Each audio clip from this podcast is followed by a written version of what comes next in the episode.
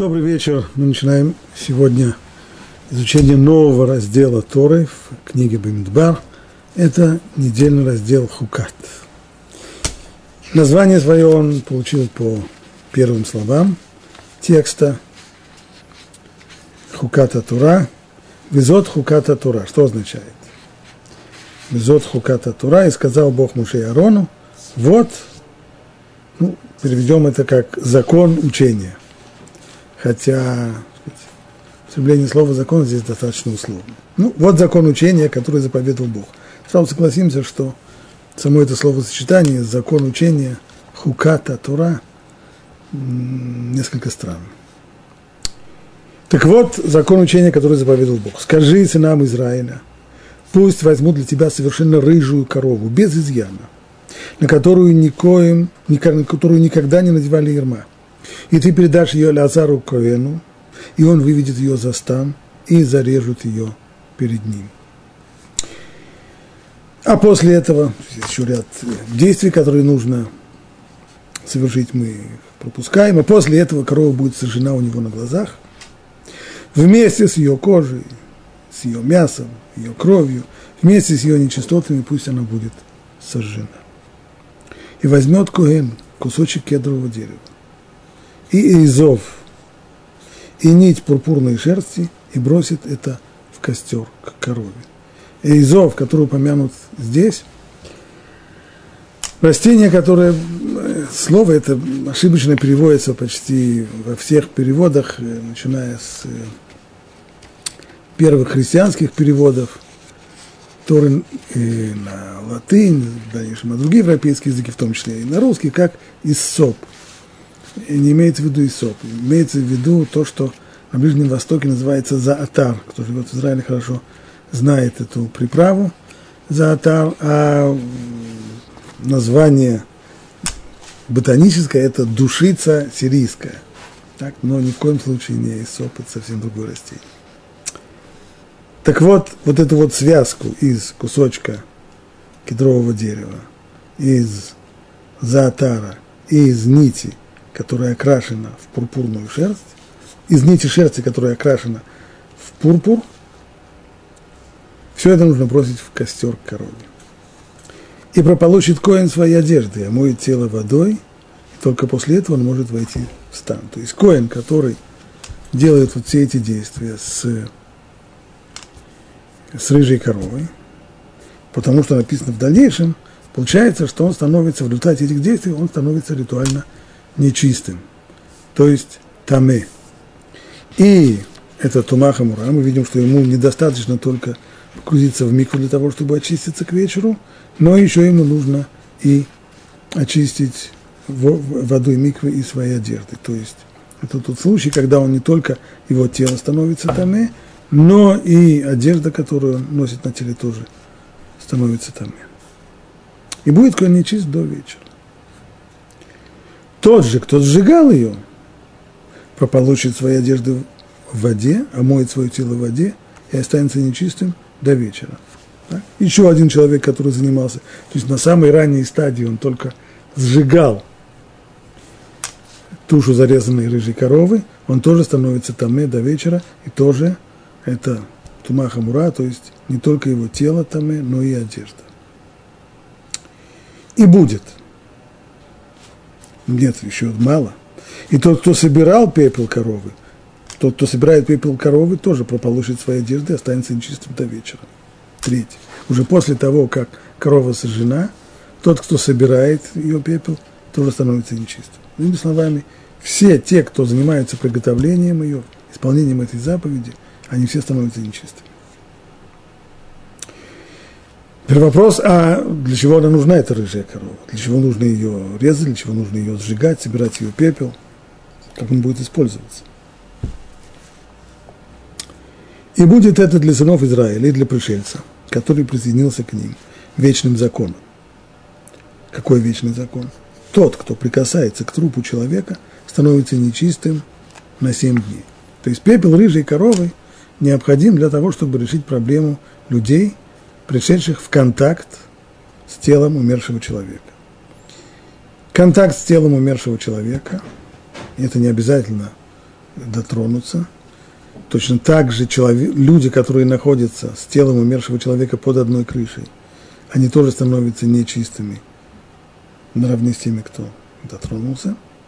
Причем вот эта тума, эта нечистота ритуальная, она длится 7 дней. В отличие от обычных случаев передачи тумы, в которых человек, хотя бы даже те, которые вот занимались приготовлением пепла рыжей коровы, у них тума только до конца дня, им достаточно окунуться в микве и к исходу дня, то есть к выходу звезд они будут чистыми, а здесь это тума, которая длится 7 дней.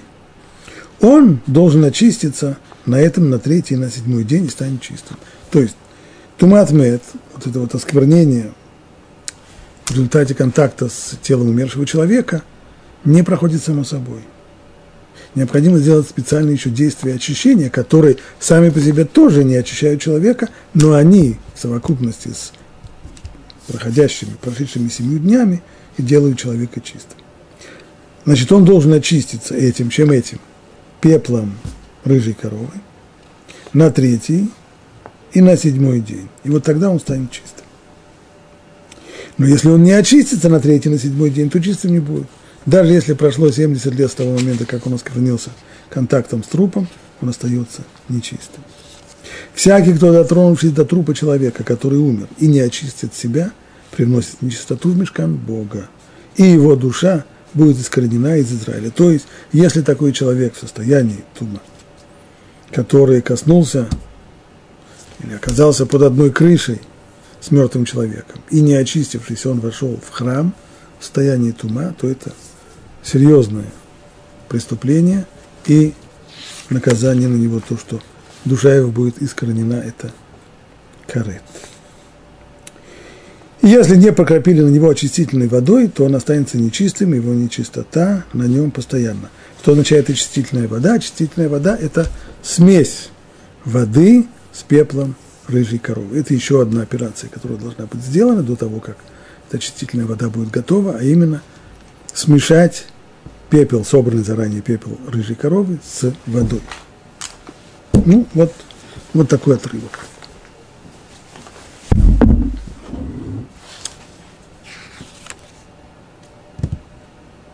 Начнем его сначала. Зод хуката тура. Сказала Бог Моше и Арону, зод хуката тура. Вот закон учения, закон Торы.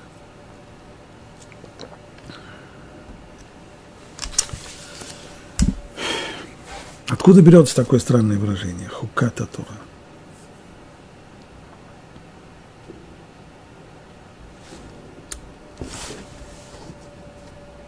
Раши, отвечая на этот вопрос, говорит так. Обвинитель, то есть, э, что называется, сатан, или он же яйцерара, и народы мира насмехаются над сынами Израиля. Что это за заповедь? Какой в ней смысл? Поэтому написано хука. Таков мой указ, исходящий от меня закон, и вы не вправе в нем сомневаться. Хука, слово хок, лехокек, лахкок, значение его вырезать что-то по камню, вырубить что-то в камне, то, что остается. Связь с законом очевидна, мы знаем, что в древности, мы это видим и сегодня по археологическим раскопкам, древние кодексы законов высекались на камне и выставлялись на общее обозрение для того, чтобы закон был доступен и известен всем. Ну и кроме того, такая форма запис... Э, записывания закона на, на камне, она предотвращает медленное изменение закона, чтобы не было, как это описано Орвелом в «Звероферме», когда написаны краской на, на стене хлева э, принципы зверофермы, время от времени начинают изменяться. Если сначала было написано «у нас все равны», то определенный день, как утром – звери с удивлением видят, что у нас все равны, но есть те, которые более равны. И когда все это сказать, не написано пером, когда все это высечено по камню, то пойди, пойди измени, пойди внеси изменения. Не внесешь. Итак, Хок в данном случае, зод хуката тура. То есть вот это вот такое вот высеченное, непреложное, не, не то, что не должно вызывать никаких толков, кривотолков и сомнений, положение, установление, его нужно исполнять. Но не, не обсуждать возникающие рядом из него сомнения и так далее. Что Раши имеет в виду? Известно, что обычно разделяют между двумя видами заповедей – хуким и мишпатим. Значит, вот одно как раз слово хуким, от этого слова хокли, хукек лахкок, то есть вырубать что-то по, по, по камню. Этим словом обозначают э, законы, которые человеческий разум не может найти им э, успокаивающее душу и разум объяснение. В отличие от них, мишпатим – это те законы, которые человеку кажутся вполне понятными. То есть настолько понятными, что даже если бы законодательство свыше, если бы Всевышний не дал бы эти законы человеческому обществу, оно должно было бы само до них дойти. Такое, как запрет на воровство, запрет на убийство и так далее. Те вещи, которые человеку кажутся вполне понятными, и, что называется, если бы они не были даны в Торе, то мы бы сами их приняли бы и приняли бы такое законодательство. Хуким – это не так. Хуким – это неверно сказать, что хуким – это законы, у которых нет объяснения. Имеется в виду, хуким – это законы, которые, все объяснения, которые даются, они человеческий разум не удовлетворяют обычно. Они остается вещь непонятной, не, непостижимой. И понятно, что это вызывает, может вызвать насмешку или вопросы. Что это за заповедь? Какой в ней смысл? Почему не употреблять в, в пищу мясо свиньи? Чем оно отличается от любого другого мяса? Почему не носить одежду из сотканную из шерсти и льна и так далее, и так далее. когда, когда Раша говорит, обвинители народы мира насмехаются, имеется в виду народы мира э, рационально мыслящие, а это не всегда с народами мира бывает, потому что время от времени человеческая, человеческая цивилизация впадает в состояние, когда чем больше мистики, чем более непонятно, так оно лучше и, и приемлемее. Но ведь, э, бывают и периоды совершенно другие.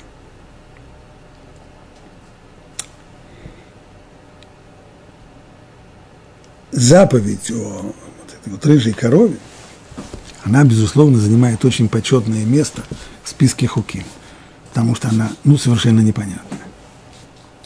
И дело не только в том, что неясно, каким образом осквернение трупом человека снимается при помощи крапления воды, смешанной с пеплом на рыжей коровы.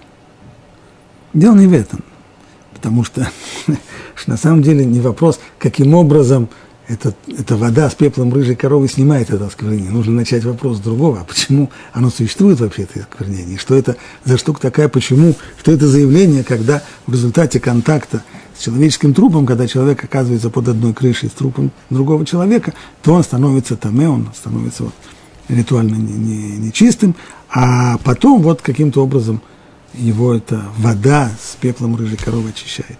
Дело не в том, что это непонятно и непостижимо. Дело совсем другое. Здесь, здесь непостижимость, она на порядок выше. И не только потому, что остальные заповеди, в общем-то, мы знаем, что даже если они среднему человеку, их понимание недоступно, но, очевидно, люди очень стоящие на очень высоком уровне и сильно погруженные в в изучение внутреннего смысла Торы, постигают смысл этих заповедей, но к рыжей корове это не относится. Известно, что мудрейший из людей, царь Шломо, сколько он не изучал этот вопрос, все остальные заповеди он более-менее сумел постигнуть их смысл, а вот что касается заповеди рыжей корове, он сказал, Камти вейраху камимени. Сколько я не умудрялся, сколько я не изучал этот вопрос, он еще далек, далек, далек от меня. Но, но еще раз, непостижимость, она здесь на порядок выше. Дело не только в непонятности, а в том, что в заповеди этой рыжей коровы содержится внутреннее противоречие. Она исполняется для того, чтобы создать вот эту вот очистительную воду, воду, воду смешанную с пеплом рыжей коровы, для того, чтобы очищать тех, кто тмеим, те, кто ритуально нечистый. Но все те, кто приходит в контакт с этой водой, или хотя бы даже только с пеплом рыжей коровы, они сами становятся нечистыми. Это как такое может быть? Что это самая рыжая корова с одной стороны, как говорят мудрецы, метаэрет мииму, метамат и она с одной стороны делает чистыми тех, кто, тех, кто были нечисты, но с другой стороны она делает нечистыми тех, кто были чисты. Это же внутреннее противоречие. И оно для человеческого разума не разрешено. само наличие вот такой вот принципиально непостижимой заповеди, оно дает новый взгляд вообще на заповеди Тора. То есть человек, который, скажем, человек, который впервые знакомится с Торой, так, ничего не понятно. Почему это так, почему это так, странные какие-то вещи ощущение очень странного, непонятного, неясного. Когда он начинает изучать, учится, изучает, по мере углубления в учебу, вещи начинают проясняться. Проясняться, проясняться, проясняться, и наступает такой момент, когда человек становится уже, более-менее, он уже чувствует, что ему вещи становятся ясны, он уже разбирается, ему... Ну и тогда он вполне естественно начинает ощущать отношение к изучению Тора, как к изучению других э, областей человеческого знания. Сначала непонятно, потом становится понятно, вещь становится на свои места, можно их разложить, классифицировать, разложить по полочкам, это так, а это так, а это Это то состояние самообмана, в котором человек ощущает, что вещи ему уже понятны. Пока не столкнется он с рыжей коровой, не поймет, что на самом деле, при всем желании понять, вещь остается непонятной. И тогда человек в состоянии оглянуться уже на то, что он понял, и начинать понимать, что на самом деле то, что он понял, он понял это только на каком-то достаточно поверхностном уровне. Но если начать копать вглубь, то оказывается, что и в понятных заповедях слишком уж много непонятного. И в понятных нам законах, тем, которые кажутся вполне понятными, тоже это только кончик айсберга, а то, что находится там внутри, масса-масса вещей, которых человек ощущает свою недостаточность и неспособность своего разума понять эти вещи.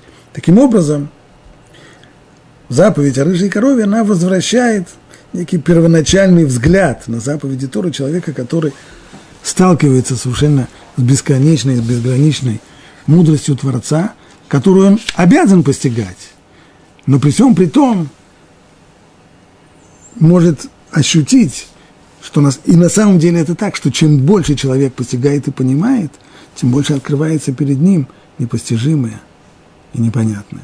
У человека на начальной стадии изучения ему все как, как становится понятным, все ясно.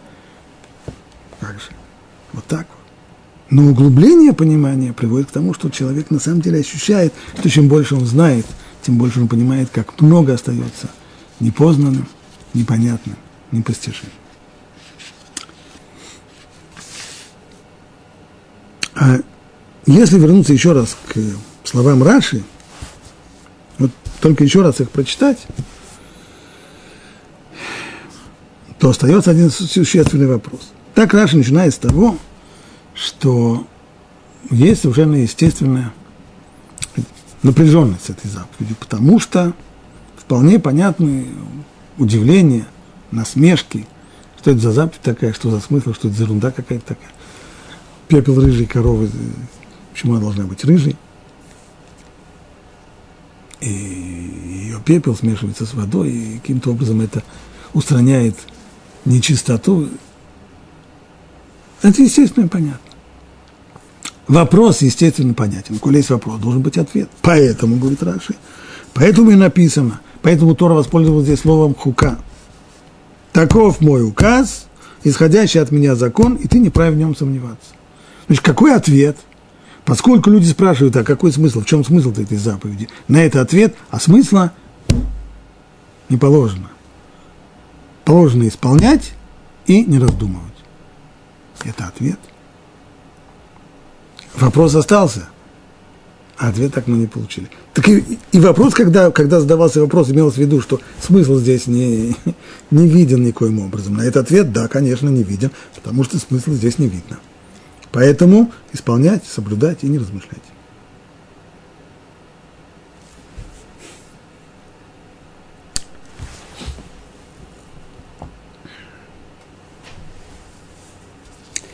Асфат Имет объясняет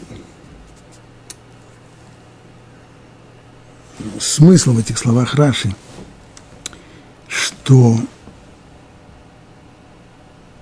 когда мы говорим о непостижимости этой заповеди, о том, что мы здесь не видим смысла, безусловно, не означает, что смысла нет. Конечно же, он есть, только он скрыт от нас. Это значит, что Всевышний, дав Тору, хотел, чтобы, по крайней мере, эту заповедь, как минимум, но эту заповедь мы исполняли, не понимая ее смысла. И чем больше, и чем серьезнее человек будет исполнять заповеди, даже не понимая их смысла, тем больше смысл заповеди будет открываться ему в процессе его учебы. То есть Прежде всего, Сват Мет разделяет две сферы, которые не следует смешивать. И если здесь сказано, что вот тебе этот закон, в котором ты не вправе сомневаться, это не значит, что общая тенденция – это не задавать вопросов и не размышлять и не думать. Наоборот, человек, изучающий Тору, обязан задавать вопросы, обязан размышлять, обязан думать, обязан сравнивать, обязан выявлять противоречия, обязан пытаться разрешать эти противоречия. Но это касается учебы. А что касается исполнения, то в области исполнения заповедей правильный подход. Исполнять не потому, что какая-то вещь, я понял, почему это надо делать, а, это надо делать поэтому, сейчас сделаю.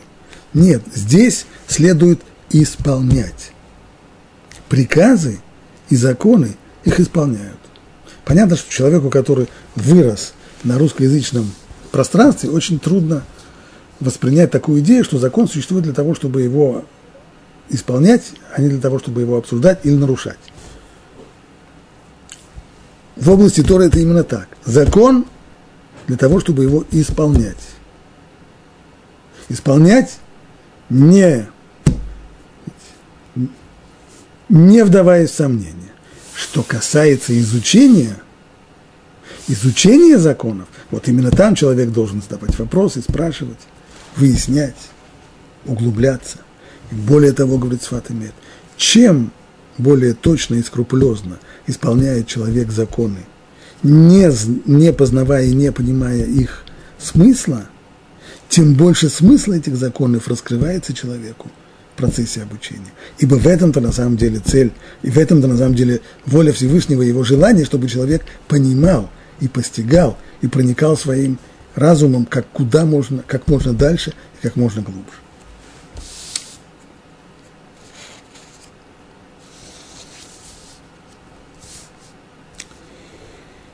И посмотрим еще несколько деталей этого текста с объяснением Раши.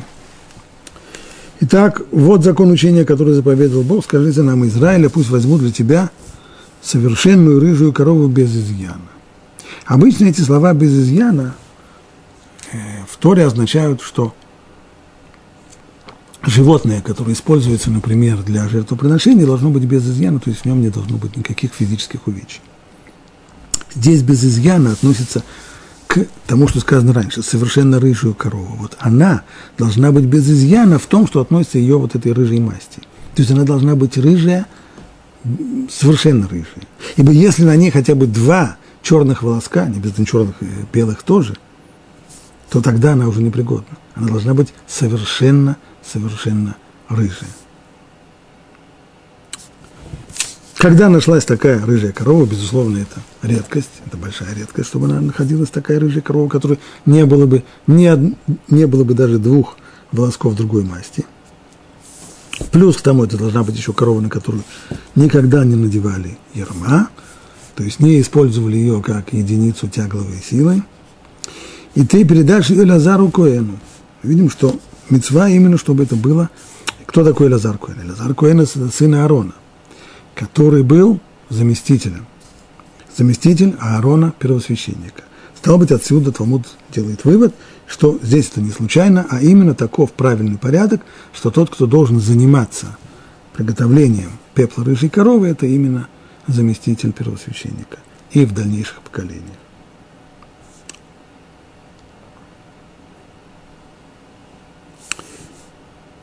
Все вот эти вот детали, обсудив их э, конкретный смысл, Раши переходит к их объяснению на уровне драж, аллегорическое значение. А аллегорическое толкование я позаимствовал у Раби Моше Хадаршан. И оно таково. Скажи Арону, скажи сынам Израиля, пусть возьмут тебе. Возьмут, это значит, они возьмут то, что принадлежит им, и принесут тебе. Пусть возьмут из принадлежащего им, подобно тому, как они сняли в свое время с себя золотые кольца для изготовления золотого тельца, они взяли свои кольца, принадлежащие им, и принесли Арону. Так пусть приведут тебе для искупления вот это животное, принадлежащее им. Здесь такой совершенно непрозрачный намек на связь между заповедью рыжей коровы и грехом золотого тельца. И Раши начинает здесь процитированные от Раби Муше Даршан, процитированные вот эти вот параллели во всех деталях заповеди рыжей коровы, отыскивать параллели с тем, что было во время греха золотого тельца. Подобно тому, как там люди с воодушевлением принесли свое золото Арону для того, чтобы он сделал из него золотого тельца, подобно этого пусть возьмут свое, то есть корова должна быть не государственная, она должна быть коровой принадлежащей, пусть возьмут свою корову и привезут, принесут ее тебе. И она должна быть, почему она должна быть рыжей? Рыжей огненной масти. Безусловно, цвет прикликается здесь с золотым тельцом. Золотой цвет и рыжий. Все это объясняет Раши при помощи притчи. Сын некой рабыни загрязнил царский дворец. С пеленкой у него было плохо, и теперь во дворце есть нечистоты. Тогда люди говорят, пусть придет его мать и уберет нечистоты. В принципе, можно было бы вызвать просто уборщицу, чтобы она... Нет, пусть его мать, которая за ним не уследила и которую ему пеленки вовремя не, не поправила, пусть она придет и уберет за своим сыном нечистоты.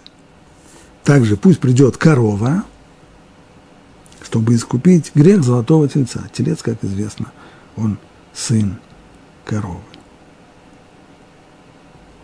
А замечательная притча, но только какой смысл? Каким образом заповедь рыжей коровы может исправить, искупить грех золотого тельца?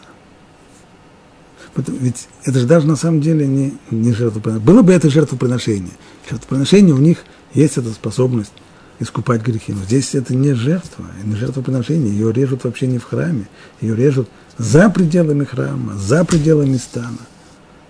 Это просто способ добывания пепла, который смешают с водой, и будет очистительная вода для того, чтобы очистить, очищать людей, которые пришли в контакт с мертвецом.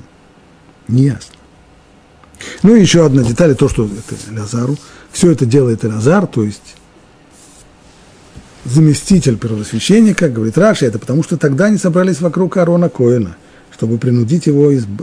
изготовить золотого тельца. Так это было тогда. Народ собрался именно вокруг Арона. Пусть он, как первосвященник, пусть он и делает золотого тельца, пусть он руководит служению этому тельцу.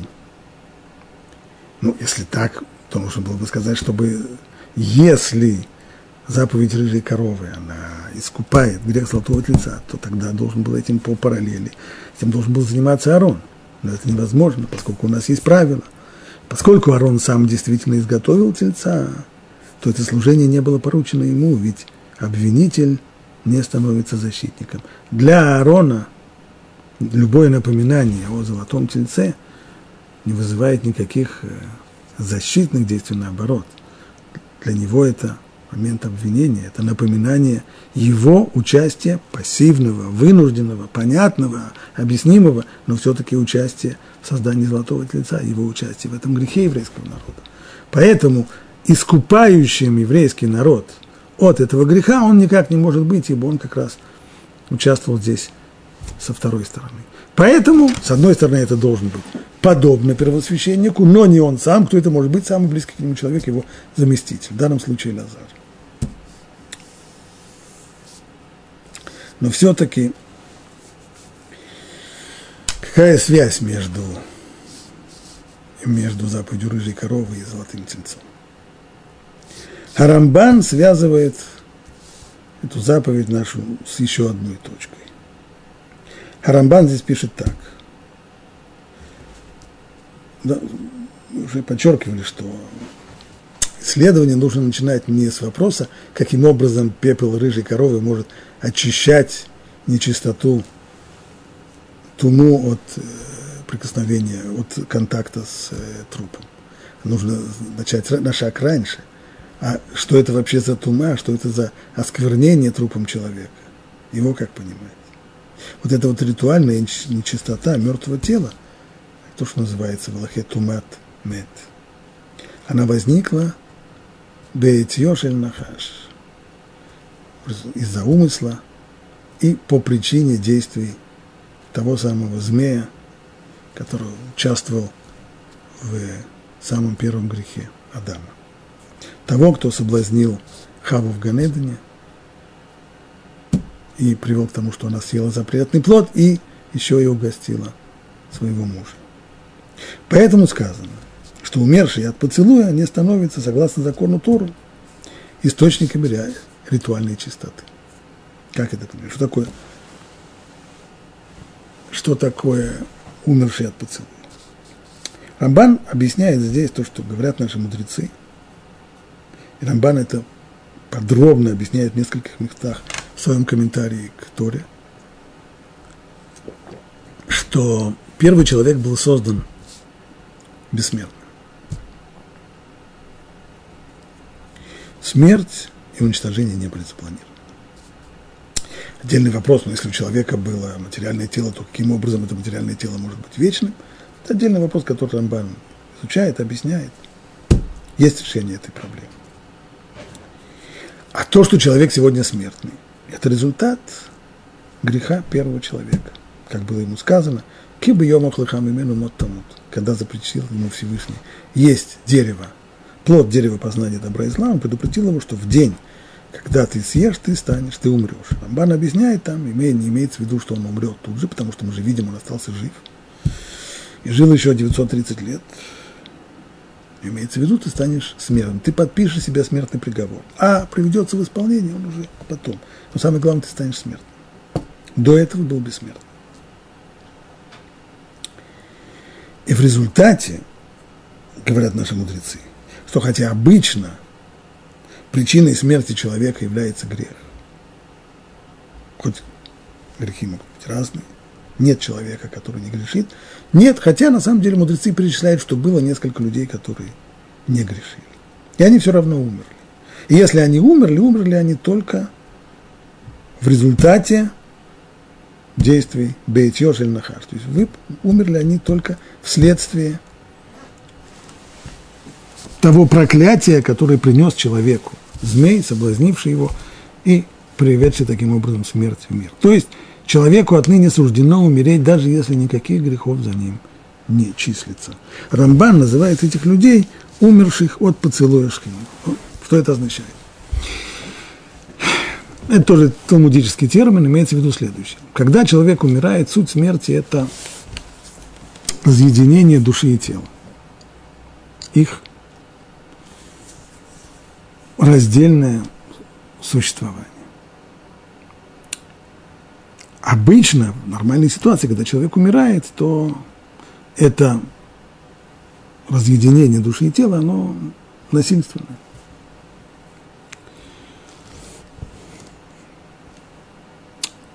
Ангел смерти, можно назвать, насильственным образом разделяет душу и тело. Но есть исключения, когда душа человека настолько устремляется к своему корню и к своей первооснове, что покидает тело, которое не удерживает ее и не мешает ей больше. И тогда душа сливается со своим корнем. Подобно поцелую. Вот это слияние назвали мудрецы метат нешика, смерть от поцелуя. Вот такие люди, которые ничем не грешили и ничем себя не запятнали, им все равно приходится умирать. И это результат проклятия, которое привел в мир змей. Так вот, с этим проклятием, со смертью, связано, то есть смерть пришла не просто сама как явление, как, как э, замена бессмертия человека, но и вслед за смертью пришла еще и вот эта вот скверна, туматмет, нечистота, ритуальная нечистота, источником которой – становится тело умершего человека. Как говорят наши мудрецы, Рамбан это не цитирует, но в других местах, но в Талмуде сказано «Бана хашал хава вейтил базуама».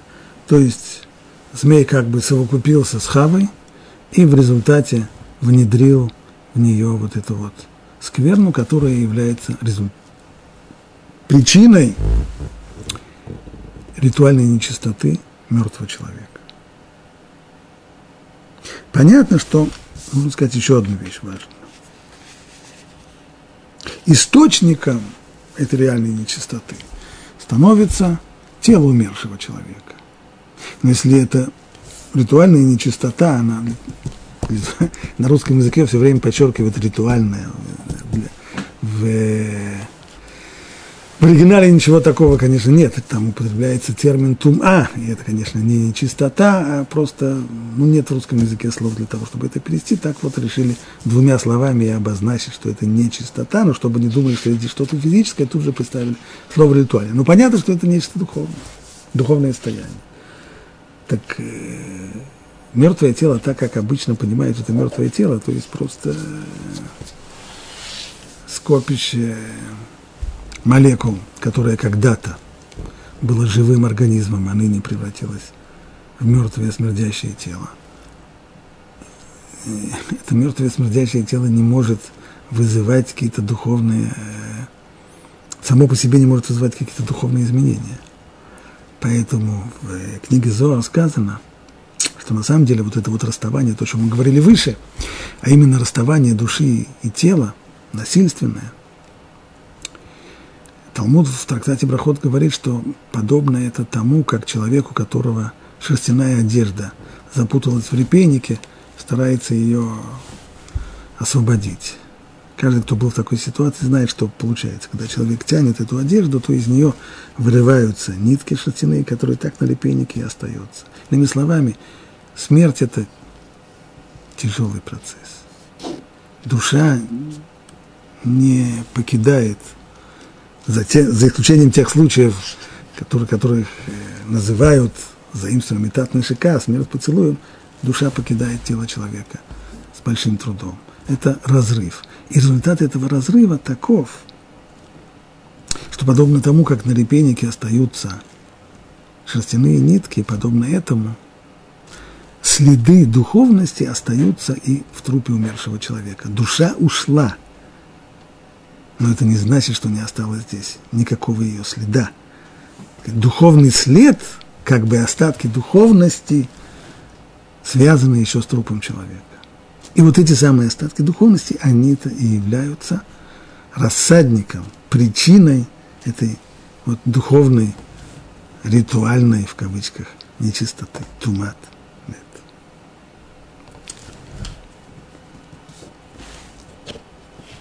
Поэтому, кстати, известно, что еврейский закон очень отрицательно относится к любому, к любой форме обезображивания тела умершего человека и, например, к, к его вскрытию, если только нет в этом необходимости для спасения жизни человека, вскрытие трупа не допускается. Какое нам дело до трупа? Это уже, уже не человек, это футляр от человека. Если кто-то когда-то носил пиджак, а пиджак этот износился, то он будет запрещать кому-нибудь э, рвать этот пиджак, если нужно вырвать из него тряпку или еще что-то. А в том-то и дело, что на самом-то деле причина этого в том, что тело человека – это оно тело.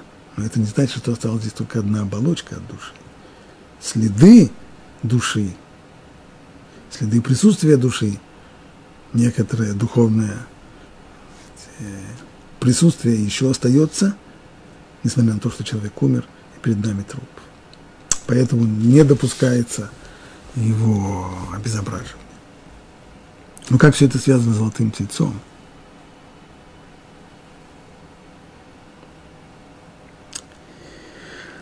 Талмуд в трактате Шаббат говорит, что несмотря на то, что вот это вот скверна, которую получил человек в результате контакта с со змеем в результате этого своего греха, она передавалась по наследству, поколение к поколению.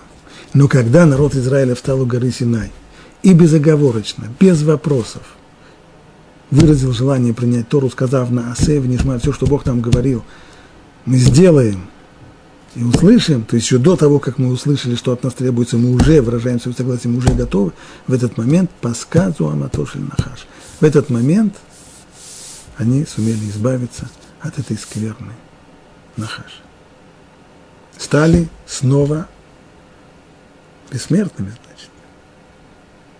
Да, но очень быстро это свое бессмертие потеряли, вторично. В результате золотого, в результате греха золотого тельца. Все вернулось. Все вернулось, и человек снова стал смертным, и снова вернулась туматная.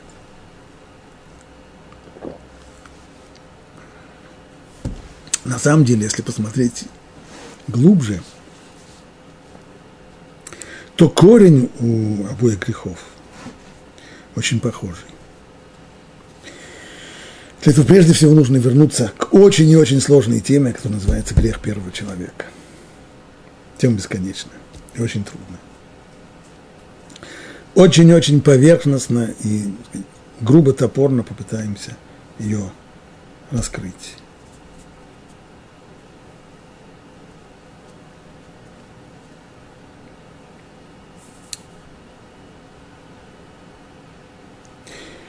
о человеке в, в Эденском саду сказано, что он обходился без одежды, и Адам, и Хава.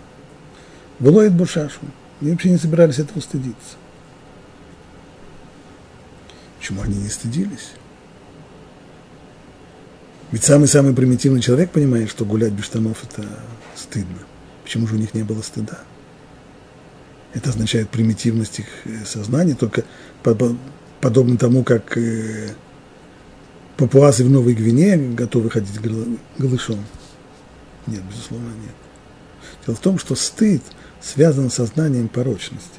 Человек не стыдится того, в чем не видит никакой порочности и никакой приниженности. А в Эденском саду, даже по отношению к своим интимным органам человек не чувствовал ничего зазорного, ничего плохого, ничего порочного. Почему? Объясняет Раши, потому что не было у него еще яйцар ара.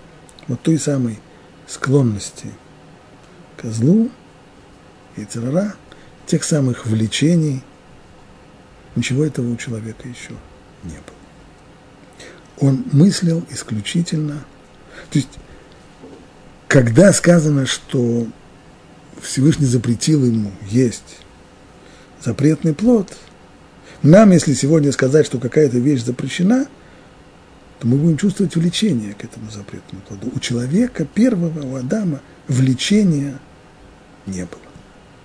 Поэтому для того, чтобы соблазнить его, соблазн пришел извне. Появился вот этот нахаш.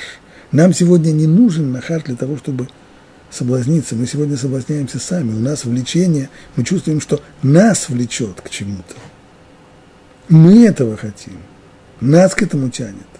Нам не нужно, чтобы кто-нибудь пришел и подбивал бы нас. Вот смотри, неплохо бы тебе взять вот эту штуку.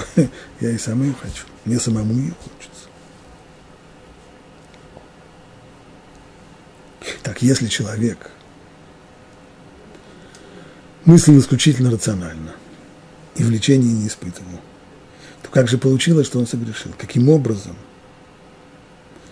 змею удалось соблазнить человека?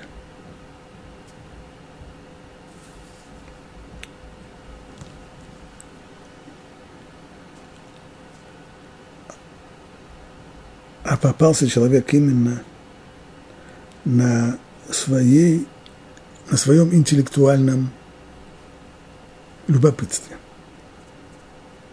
Змей стал рассуждать с человеком именно о смысле этой заповеди. Было известно, что запретный плод, он запретный, но он запретный всего лишь только до наступления субботы. Человек был создан в шестой день творения. Полдня ушло на его окончательное сотворение. Тогда он получил свою первую заповедь. Вот этот плод, его не есть. И не есть его до наступления субботы.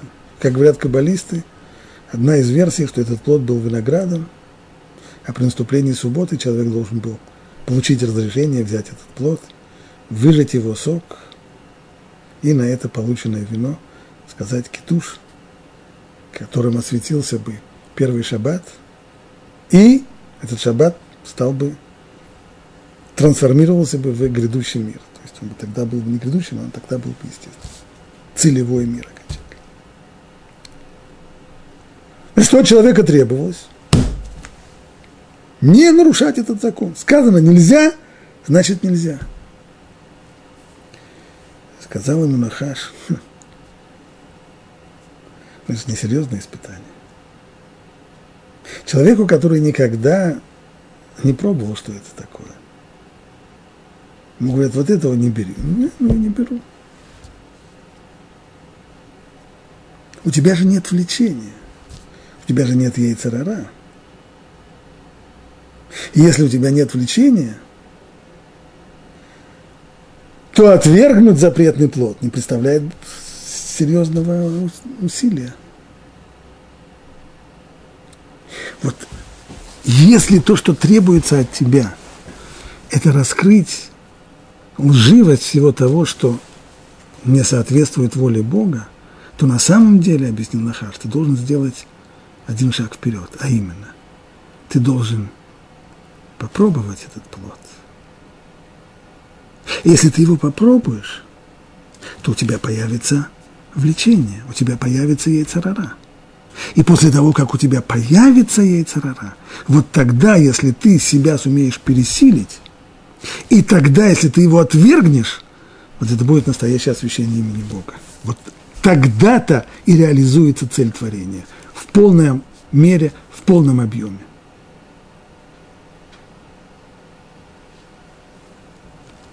И эта идея понравилась. Она показалась истинной. Вот на самом деле глубокий смысл. Не просто тупо не ем и все. Сказано нельзя, я так и не делаю. Нет, глубже. В чем смысл-то этого? Об этом сказано в дальнейшем Айлуким Асайта Адам Яшар, мудрейший из людей сказал, Айлуким Асайта Адам Яшар, Вема Бекшу Хишбунот. То есть человек, создан, Бог создан человека Яшар, прямым и совершенно и с мышлением ясным, простым и правильным.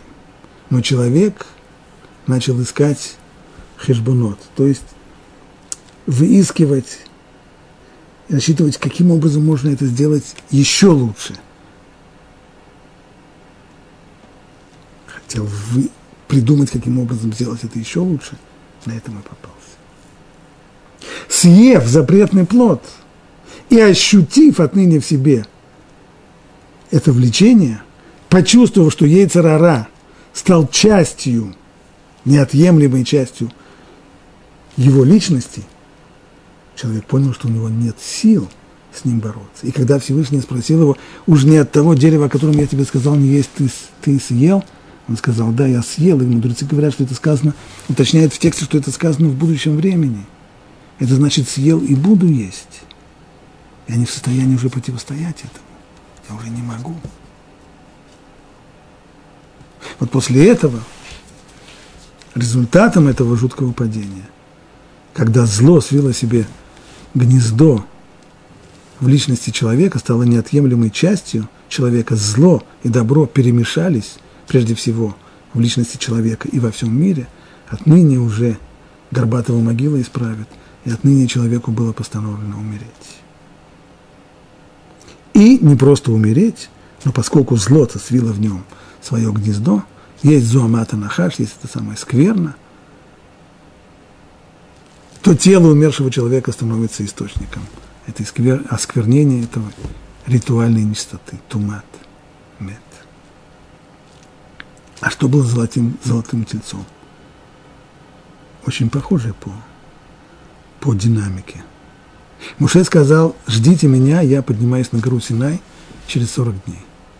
40 дней, 40 ночей. Люди посчитали 40 дней, 40 ночей. Как они понимали? День приезда, день отъезда. Муше не пришел. Что требовалось от них? Не умничать, а подождать. Так бывает и в быту. Люди назначили встречу. Когда встретимся без 10-8 в таком-то месте. Ну, без 10-8, а его еще нет. Значит, что-то случилось. А может быть, он имел в виду другой выход, а я пойду сейчас на другой выход. Человек идет к другому выходу, пока что чуть-чуть опоздавший его человек приходит к тому месту, где они встретились, там его не находит, решает тоже, очевидно, он где-то в другом месте, и они разминаются, каждый ищет друг друга, встреча не получилась. А если бы попросту подождать там, встретились бы через несколько минут. Что требовалось здесь? Подождать всего полдня. Муше бы спустился через полдня. Но это вместо этого люди стали здесь думать, погодите, значит, если не пришел, а как это могло быть, что он не пришел? А, у него же не было ни еды, ни воды, а может человек без еды, без воды быть 40 дней, 40 ночей, 40 суток на вершине горы?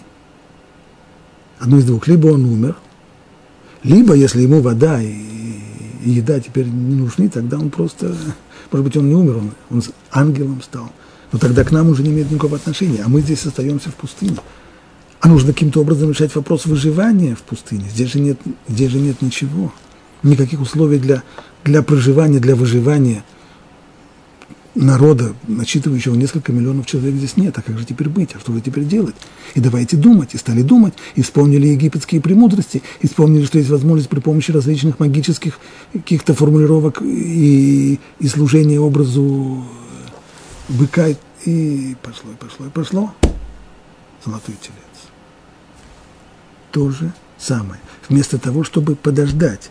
Адам, первый человек, должен был подождать всего лишь подождать до наступления субботы. Евреи у горы Синай, с одной стороны, очистились от последствий греха Адама, сказав на Сева Нишма, все, что Бог нам скажет, мы еще не знаем, что Он скажет, но все, что Он скажет, мы готовы делать. То есть на уровне исполнения готовы прямо сейчас. На Асе сделаем ванишма – а потом уже услышим. Потом услышим, что будем разбирать, будем учить, будем разбирать, почему и как, и в каком, какой здесь смысл, какой здесь... Это все потом. Но прежде всего мы готовы исполнять. Тем самым очистились от последствий греха первого человека. Но затем в истории с Золотым Тельцом через 40 дней все вернулось. Вернулся тот же самый образ мысли и образ действия, который привел и первого человека к греху понятно, что исправлением здесь может послужить именно заповедь рыжей коровы. Она со всей своей непостижимостью, как сказал царь Шломо, умудрился я, но она очень далека от меня. Сколько бы я ни умудрялся и сколько бы я не изучал, эта заповедь непостижима. Она ярко демонстрирует человеку ограниченность его мышления, ограниченность его постижения. И необходимость в том случае, когда тебе заповедано действовать однозначно и подчиниться, иметь терпение, не просто подчиниться, а подчиниться, имея терпение, и ждать, пока тебе не скажут вольно. Ждать, даже если ты не понимаешь смысл, почему ты ждешь. Сказано тебе ждать, подожди. Когда нужно исполнять, исполнять нужно, исполняя, не размышляя. Размышление относится к учебе. Но исполняя заповедь Бога, нужно ее исполнять. Вот этому учит заповедь ржей коровы. Она тем самым исправляет корень, который привел и к греху первого человека, и к золотому цельцу. Поэтому говорят мудрецы. На что это похоже притчи? Сын рабыни, который нагадил в царском дворце. Что люди говорят? Пусть придет мать его, мать золотого тельца, рыжая корова. Пусть она придет, и она вычистит все нечистоты. Она в состоянии здесь убраться – она в состоянии навести порядок. Едем дальше. Вот это учение. Если человек умрет в шатре, то каждый, кто войдет в шатер, и каждый, кто в шатре, будет нечистый семь дней. Здесь выясняется еще, что не только касание, но и пребывание в шатре делает человека нечистым на семь дней. Почему именно в шатре, а в доме нет? И в шатре именно, в котором человек умер, а если он умер на улице, его внесли под крышу – а Рамбан объясняет, что имеется в виду именно в шатре. Конечно же. То же самое. Это просто обычно так бывает. Даже если человека занесут в шатер. И почему в шатер, а не в дом?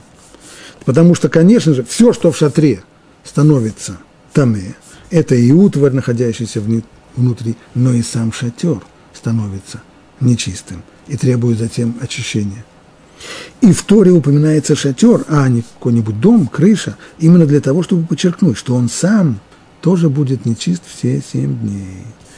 И тоже подлежит окроплению воды, вот этой очистительной воды с пеплом рыжей коровы. То есть этим отличается от дома. Что касается нечистоты всего, что находится под крышей, нет никакой разницы между шатром, палаткой и между крышей обычного дома все становится, все, что под крышей, где оказался труп человека, там ли он умер, или его занесли снаружи, все становится там, и все становится ритуально нечистым. Но дом, как прикрепленный к земле, строение никогда сам не станет нечистым. А вот шатер, поскольку это движимая вещь, она только прикрепляется при помощи колышков к земле, но частью земли не является – Нельзя сказать, что шатер – это недвижимость. Поэтому шатер сам, как и вся утварь, которая в нем, тоже становится там и 7 дней, и на него тоже нужно кропить очистительной водой. Дальше сказано, и всякий, кто прикоснется в открытом поле к сраженному мечом, или к умершему, или к человеческой кости, или к могиле, будет нечист – 7 дней. Вот все варианты. Не только нахождение под одной крышей, но и прикосновение к трупу, сраженному мечом, к могиле. А если он не сражен мечом, а если он сражен э, дубиной или пулей, или просто умер от цирроза. Тура говорит о том, как это обычно происходит. Но таков же самый делает закон по поводу убитого камнем или кулаком. Результат тот же самый. Он становится источником, умерший человек – даже если он не, убит, не сражен мечом, он становится источником ритуальной чистоты. Но мудрецы говорят, что здесь есть еще дополнительная информация, а именно халаль херев, то есть сраженный мечом, херев арейку и халаль. То есть меч становится как и сам сраженный человек, как и сам труп. Иными словами, если труп человека – это источник ритуальной нечистоты, то и металлическая металлическое орудие такое, как меч, которое его коснулось, тоже становится источником ритуальной чистоты, имея ту же самую степень ритуальной чистоты, нечистоты. Рамбан уточняет здесь, что это сравнение, оно несколько ограничено, а именно, в чем действительно есть подобие? В том, что тот, кто касается этого меча, этого металлического предмета становится ритуально нечистым 7 дней, подобно тому, как человек, как и тот, кто коснулся самого трупа. Но если касание трупа, если пребывание с трупом под одной крышей делает человека таме, то пребывание под одной крышей с мечом не делает человека таме. И, наконец, еще одна вещь. Даже если человек коснулся этого меча, коснулся этого железного предмета, который контактировал с трупом, то он становится таме, он становится ритуально нечистым все семь дней. Но кропить на него, кропить его водой с пеплом рыжей коровы не нужно. Так что есть здесь и подобие, но есть и отличия. Вот это те детали логические, связанные с заповедью рыжей коровы, которые мы сегодня хотели объяснить, а на следующем уроке мы уже двинемся дальше к следующей теме.